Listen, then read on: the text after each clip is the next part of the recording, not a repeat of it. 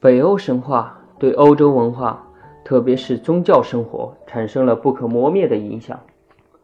欧洲许多国家在庆祝基督教节日时，保留了多神教的习俗，如“复活节”一词的发音“伊斯特”，脱胎于春天女神之一约斯特雷的名字。春回大地，万物朝苏，人们纷纷交换彩蛋，表示迎春之喜。蛋象征生命的开端。这就是复活节彩蛋的由来。英语中有些周日的名字也是纪念北欧神的，如星期二是战神提尔的日子，星期三是众神之王奥丁的日子，星期四是雷神托尔的日子，星期五是春天女神弗雷亚的日子。这其中的主要原因是传说，在公元五世纪时，不列颠人的国王沃尔蒂格恩为了抵抗皮克特人和苏格兰人。与刚进入不列颠的昂格鲁萨克逊人的祖先亨吉斯特联姻，娶了他的女儿罗文娜，但后来萨克逊人拒绝离开，占领了不列颠。其后，北欧的维京海盗在其首领罗洛的率领下占领了法国诺曼底，并获得了法王的承认。公元一零六六年十月，诺曼底公爵威廉入侵不列颠昂格鲁。萨克逊王朝的末代国王哈罗德在黑斯廷斯战役中不幸中箭身亡，标志着萨克逊人对英格兰的统治结束。诺曼底大公威廉也因此获得征服者的称号。在接下去的几个世纪中，诺曼法语与萨克逊语慢慢融合，形成了今天我们称为英语的语言。而英语中也因此保留了相当一部分的北欧神话传说的名词。另一个所有基督教国家都非常重要的影响，就是有关圣诞老人的传说。这个传说早在数千年前的斯堪的纳维亚半岛即已出现。传说，诸神之父奥丁神在寒冬时节，骑上他那八足马，驰骋在天涯海角。惩恶扬善，分发礼物。与此同时，其子雷神以闪电为武器，与冰霜巨人昏天黑地的恶战一场，最终战胜寒冷。据说圣诞老人为奥丁神后裔。到现在，圣诞老人的出现，故事情节大多被淡忘。然而，圣诞老人却永远住在人们的精神世界。圣诞老人已经成为圣诞节最喜爱的象征和传统。他赶着驯鹿，拉着装着玩具和礼物的雪橇，挨家挨户给每个孩子送礼物的快乐老精灵形象，已深深留在人们的记忆中。但总的来说，神话的记录在今天的日耳曼诸国都已不复存在，仅仅在北海中满布火山与冰河的孤岛冰岛上得到保留。日耳曼诸神完全被日耳曼民族遗忘，其中最重要的原因当推与罗马帝国的接触，以及经由接触而受到的基督教之同化，再加上天灾人祸，尤其是公元1618至1648的三十年战争，使日耳曼固有文化残缺荒废，可贵的文献传说都坠入遗忘的深渊，尘封于漫长的岁月。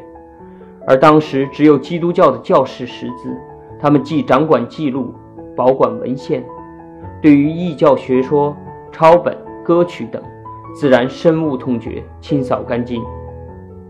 岁月掩饰了昔日的辉煌，历史成为了传说，并在时光的流逝中被逐渐遗忘。至今为止，这些宝贵的传说和资料只有少数数据幸存。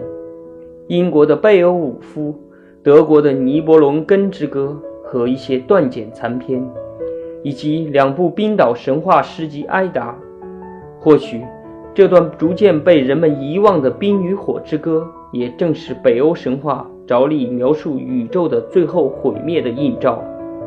毁灭与同归于尽，这正是北欧神话与其他民族神话最不相同的特色，而且。北欧神话描绘宇宙幻灭的幻想是如此沉痛、悲壮，地球上所有的神话几乎都无可比拟。众神之主奥丁把人类中死亡的战士收集在瓦尔哈拉宫中，并且不断加以训练，是和诸神的国度亚瑟园的一个巨大秘密有关。宏伟壮丽的亚瑟园，在他博大的气概后面有一个悲剧的阴影，那是一个必须验证的预言，一个正在慢慢来临的结局。一个众神和全部世界的最后命运，这个命运被称为雷加鲁克，即诸神的黄昏，代表着众神和一切生灵的末日。这世界的末日是无论如何也避免不了的。在亚瑟园中，只有全能的智者奥丁和他能预卜未来的妻子弗利加知道悲剧性的。雷加鲁克的存在和来临，除了他们之外，智慧巨人密米尔因为常年喝着智慧和知识的泉水而得以洞悉。据说，在这可怕的毁灭日子将要来临之前，一定会先有预兆。最先显示的预兆是人类将面临从来不曾遇到过的寒冬，雪不停地下降，严霜使大地冰冻。刺骨的寒风在黑沉沉的天空中呼啸，狂风暴雨、不见阳光的日子一直持续下去。像这样悲惨的寒冬接连了三次，中间没有夏天，每天都是阴惨惨的日子。所有的人所期盼夏天全部落空，大雪不停地下，到处都结了冰。在刺骨的酷寒中，宇宙充满了战争和冲突的阴影。旷野的恶兽为了寻找食物四处徘徊，人们彼此不再宽谅互助，手足相残，父子成仇，在丑陋的情欲竞争中互相残杀。这是一个充满罪恶与恐怖的世界，连大地也为之战栗，海枯地裂，死去的人多到无法计数，秃鹰在空中盘旋争食。罪恶横流，鲜血染遍大地。无数罪人的灵魂争渡冥河，连河水的颜色都被遮蔽。能张口吞食天地的怪狼芬里尔，此时已挣脱束缚他的咒锁。他抖一抖身上的皮毛，整个世界都为之颤动。世界之树从树根一直震到树梢。山崩地裂，住在山中洞窟的侏儒们惊慌奔逃，却找不到洞窟入口。黑龙尼特霍格此时也掏空了世界之树的生根，大树已经奄奄一息。这时，环绕中庭的大蛇加瑞姆格德雷也从海底泥床中醒来，翻腾着他巨大的身体。硕长的尾巴掀起巨浪，吞没了中庭的山脉，海水直冲向诸神的国度的天空。从高山一样的巨浪中，大蛇昂起它巨大的头，全身都是毒斑，口中喷吐出的气息变成火焰，烧焦了天空。就在这翻天覆地的时刻，从火焰之国摩斯比海姆拥来了火焰军队。他们在萨特的领导之下，乘着火焰的波涛杀来。萨特右手持着弗雷失落的胜利之剑，左手高举熊熊的火焰。此时，邪神洛基也挣脱了永罚的锁链，加入与诸神为敌的阵营。怪狼芬里尔跟在他的后面，一起奔向诸神的国度。从东方。巨人瑞米尔长着船舵，和大蛇加瑞姆格德雷一同向诸神国度划来。胸前沾满鲜血的地狱恶犬格姆，立在面临灰暗悲哀深渊的岩石上狂吠。身体一半肉色一半蓝色的死亡之国女王海拉，站在用死人指甲制成的大船上，船中载满双巨人的军队。向诸神的国度开来，巨人军队挤满了虹桥，喧嚣声震撼宇宙，庄严华丽的虹桥终于在敌人蹂躏下崩坏粉碎，山脉崩裂，岩石成灰，四处飞散。亚瑟园的守卫神海姆道尔看到这种情景，立刻取出了秘藏于世界之树尤加特拉西蒙音中的神奇号角，吹出紧急信号，以召集诸神和英雄。号角的声音响彻云霄，比雷鸣还清楚，向诸神的国度报告不幸的消息。诸神的军队迅速地拿起武器，冲出有五百四十个门的英灵殿。在原野上布好阵势，开始迎击巨人们。圆盾与圆盾互相撞击，尖锐的长枪在空中飞舞，像密集的阵雨，喊声动摇天地。在决战的前夕，奥丁只身前往命运井一探，只见命运井三女神脸罩薄纱，漠然地坐在凋零的世界之树旁，身边仅有一张破网。奥丁随即转往智慧巨人密密尔之处，在他耳边说了几句话，便转身赶回战场。现在双方都到齐了，无数年的仇恨将在这里一次解决。战场上堆满众神和巨人的尸体，平原已经变成一片血海。黑龙尼特霍格在战场上飞翔。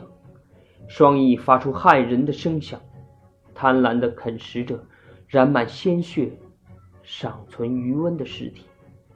天空中发出血般暗红色的光，把天空和大地染成一片深红。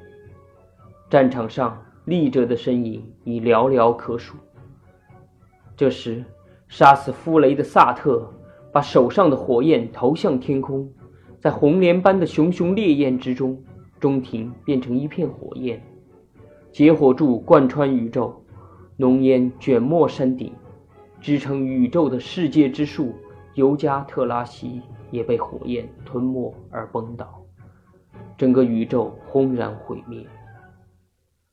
星辰从苍穹中落下，时间已不复存在，焦黑的地面摇晃着，沉入波涛汹涌的海底。触目所及的只有滔天巨浪，宇宙间只剩下一片死寂的大沉默和永劫的黑暗，世界就这样毁灭了。然而，在已经毁灭的宇宙的极南边，有另一片无边无际的蓝天，从来没有人曾经到过那里。世界末日的暴风雨过后，极少数还活着的神都逃往南方去。死去的光神巴尔德尔和暗神霍尔德尔也复活归来。一对人类男女藏身世界之树尤加特拉西的树洞中，饮用晨露生存了下来。从他们脚下的大海中涌现出新的大地，这片大地比已经毁灭的旧世界更美丽，寓意更深。水果树上结实累累。潺潺的水声在清晨新鲜的空气中传来，在这遥远的南方，美丽的平原仍和以往一样存在。幸存的诸神踏着平原上的绿草走过，在草丛中，他们仿佛见到了以往度过的黄金岁月。命运的结火虽然毁灭了宇宙，却也毁灭了一切邪恶。新的秩序又将重新建立，新的世界将会更加美好。